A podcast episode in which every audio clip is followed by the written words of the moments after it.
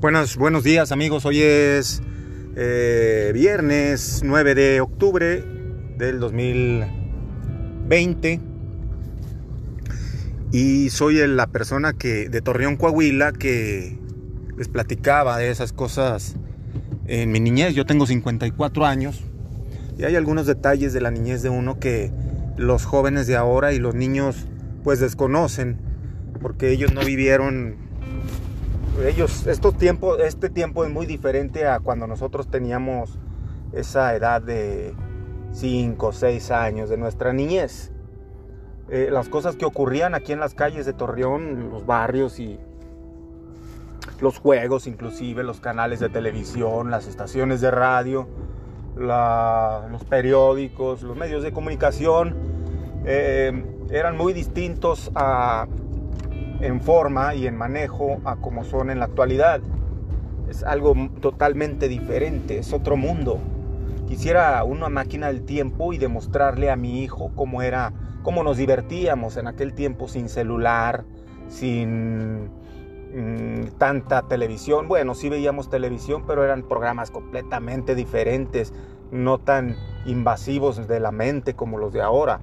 En aquel tiempo eran programas digámoslo así, más nobles, más inocentes. Era una época muy inocente en cuanto a, programas, a, contenidos, aunque ya había avisos de, programas nocivos, ¿verdad? Pero siempre guardando ese romanticismo, esa eh, inocencia de, de, la época. Nosotros éramos dos hermanos y vivíamos en vecindad, allá en Torreón, bueno, aquí en Torreón, eh, por las calles de Gollado y González Ortega, entre las avenidas Victoria, Guerrero, Corregidora, esos, esos barrios, ahí fuimos muy felices, mi hermano y yo. Y en aquel tiempo empezaba apenas a uno a, ver programas de televisión eh, más o menos de buenas producciones, eh, porque había muchas carencias en cuanto técnicas, en cuanto a simplemente la televisión a, ah, forzosamente era en blanco y negro. Ya había teles a colores, pero las televisiones que nosotros veíamos eran en blanco y negro. Recuerdo muchísimos programas eh, que vimos en blanco y negro y caricaturas. Ya hay un segmento de este, de este podcast dedicado exclusivamente a ello. Y cuando se acababan los programas en la tarde o nos aburríamos de ver la tele, pues nos salíamos a la calle. En aquel tiempo no había celulares. Y agradezco al destino que me hizo vivir en esa época y no estar atado a un celular como lo estamos en, esta, en este tiempo. Inclusive los niños están pegados al celular y más ahora con la pandemia. Eh, en algo enajenante esto del celular. Realmente enajenante para los niños estar atados a un celular.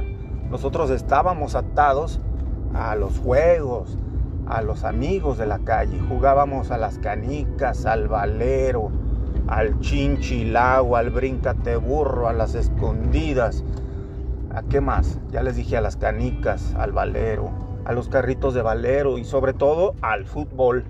Éramos barrios futboleros en aquel tiempo y éramos muchos niños los que andábamos en la calle. Actualmente, fíjese cómo son las cosas, ¿eh? Hay mucha más población que en aquel tiempo, pero paso por mi barrio paso por mis barrios. Eh, una de las vecindades donde yo viví ya no existe y la otra, la de 17 viviendas, todavía existe. Bueno, paso y la calle está sola. ¿Qué pasó? ¿Dónde, ¿A dónde se fueron los niños de esos barrios? Porque cuando yo era niño, la calle estaba llena de niños. Se supone que ahorita, en esta época del año 2020, hay 10 veces más población que en aquel tiempo. Entonces, ¿por qué ese barrio que en mi época de niño estaba lleno, lleno de niños. Llenábamos la calle para jugar al fútbol. Es más, había reta. Y ahorita paso y está solo. ¿A dónde se fueron? ¿Qué pasó ahí? ¿No hay niños? ¿Están encerrados? Y no estoy tomando en cuenta la pandemia. ¿eh? Esto le estoy hablando sin tener en cuenta la pandemia. Lógicamente ahorita están encerrados, pero yo le estoy hablando sin, sin contar con la pandemia. ¿Qué pasó? Barrios solos, de verdad. ¿eh?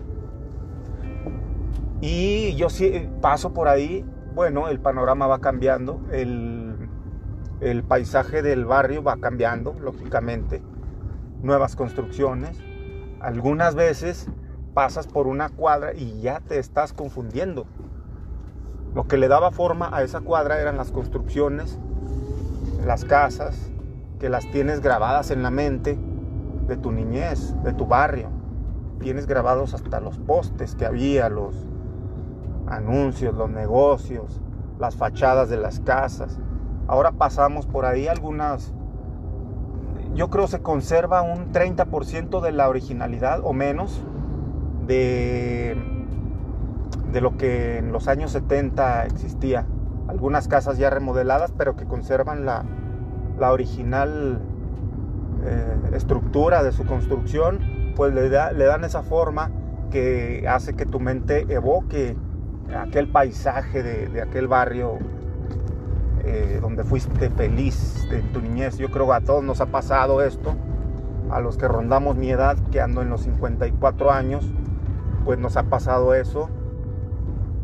Y yo a veces camino por ahí, por la, principalmente por la González Ortega y por la calle de Gollado en Torreón, empezando entre la avenida Victoria y terminando allá por la avenida Bravo. Esto abarca unas cuatro cuadras y de, largo y unas dos cuadras o tres de ancho, donde todos nos conocíamos. Claro, entre cuadra y cuadra nosotros le llamábamos que era otro barrio, pero todos éramos amigos, aparentemente enemigos, pero jugábamos fútbol barrio contra barrio, no había tantas broncas ni nada. Era algo muy, muy, muy sano, muy sano de veras. No nos daba miedo pasar por otro barrio, a veces sí, pero no pasaba de que alguien te diera una patada o cosas de niños, ¿verdad? Por pasar por otro barrio. Recuerdo cosas así. Pero bueno, he pasado por ese barrio.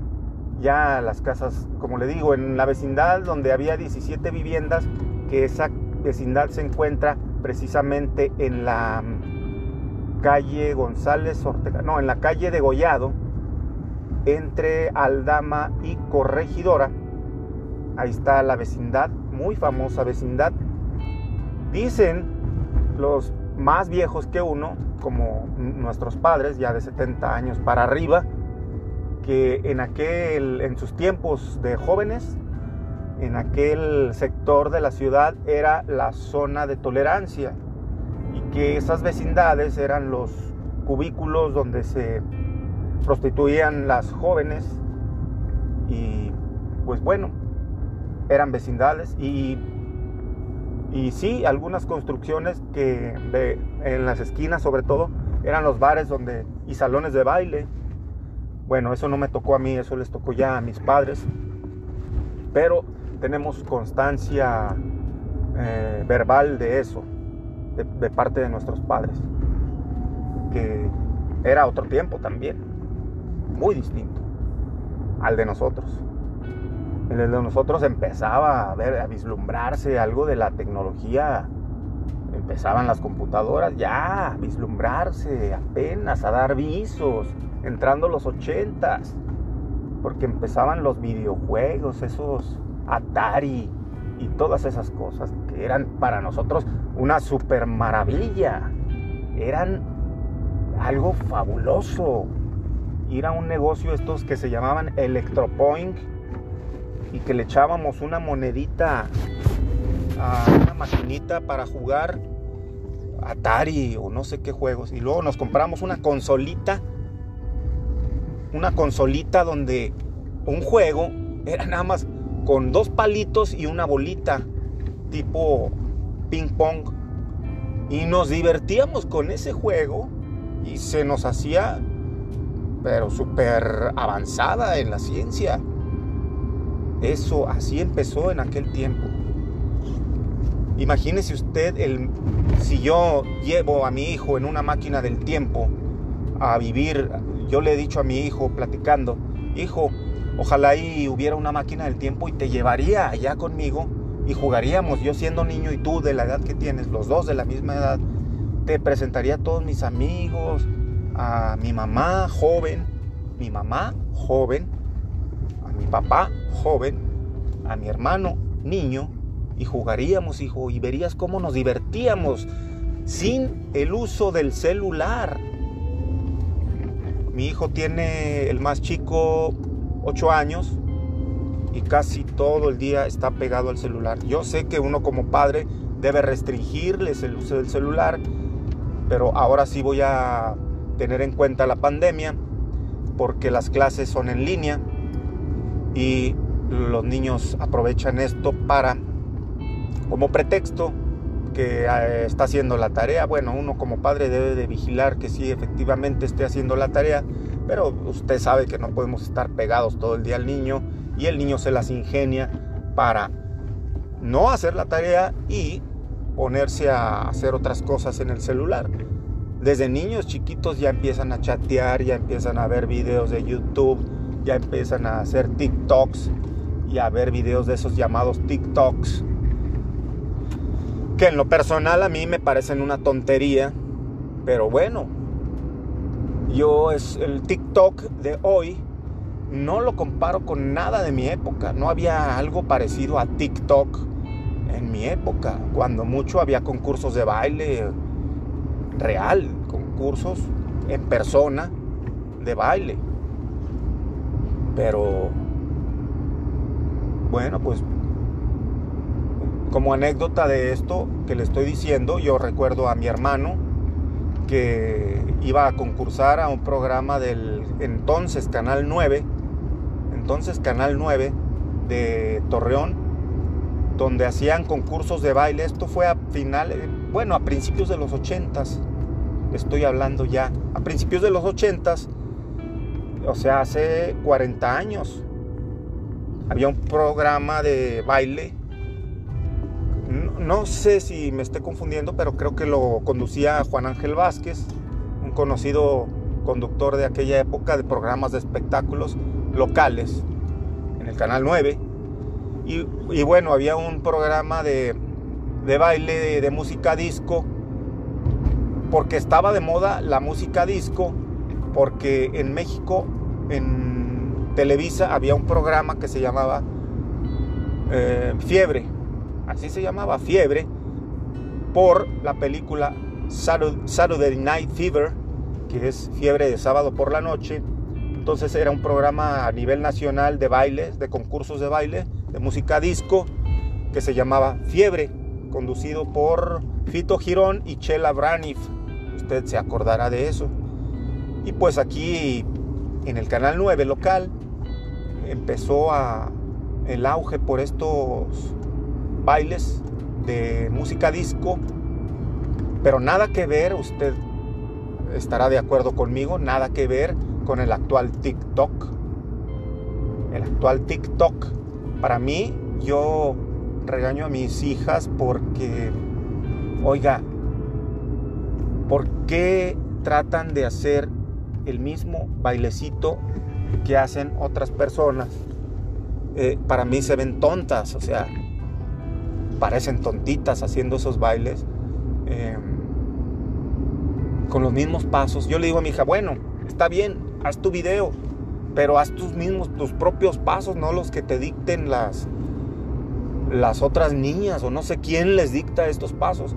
Y para acabarla de amolar con esa música tan fea, que para mí tampoco es música. O sea, el TikTok es un baile tonto con música que no es música.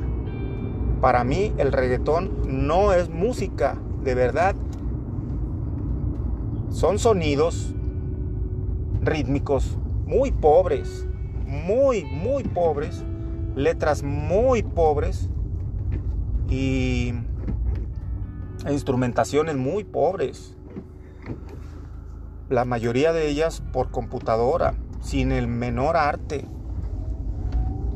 Entonces, esto de TikTok, para mí, es algo tonto. TikTok es este, sinónimo de tonto o tontería para mí, ¿verdad? Es lo que les digo a mis hijas. ¿Y por qué me fui con el TikTok? Porque imagínese usted que estas aplicaciones hubieran estado en nuestra época. No, no, no, no, no, no, no, no. Yo no sé si yo hubiera caído en ellas. Aunque fíjese usted que yo tengo una colección de discos de vinil de música disco. Pero no creo que sea el equivalente al TikTok tampoco, ni bueno, perdón, al, al reggaetón. No creo que sea el equivalente al reggaetón, la música disco. Hay muy buenas canciones de música disco con grupos muy reconocidos de música disco y que la música disco la, hacían con instrumentos, con guitarras, batería, bajo, pianos. Eran unos ritmos básicos de la música disco y era una música sofisticada, fina, muy buena la música disco. No, nadita comparable con el reggaetón. En serio, ¿eh? Pero bueno, esos eran otros tiempos y le estoy hablando de... Eh, yo tengo 54 años, mi nombre es Saúl, soy de Torreón, Coahuila y tengo muchísimos recuerdos que contarles en este podcast que viene junto con el de mm, la lectura del diario.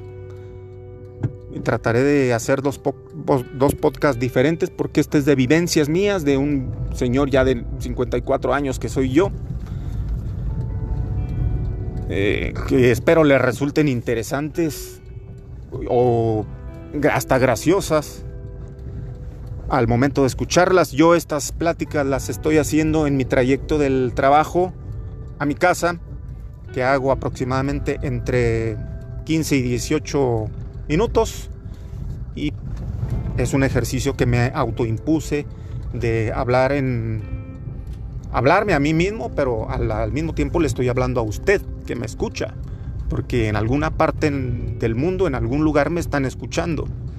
Lo sé porque aquí en mis estadísticas de la aplicación vienen las reproducciones y ya tengo algunas reproducciones, poquitas, pero me conformo con que eh, le entretenga a usted estos 18 minutos. Hablaremos mañana o pasado de más temas hay veces que no me encuentro con ánimos de, platicar. Hoy sí me encontraba con mucho ánimo de platicar. Y yo me despido de ustedes. Mi nombre es Saúl, soy de Torreón, Coahuila. Aunque en estos momentos estoy en otra parte de cercana, pero trasladándome en mi carro. Muchas gracias, nos vemos mañana o pasado. Nos despedimos con una hermosa canción.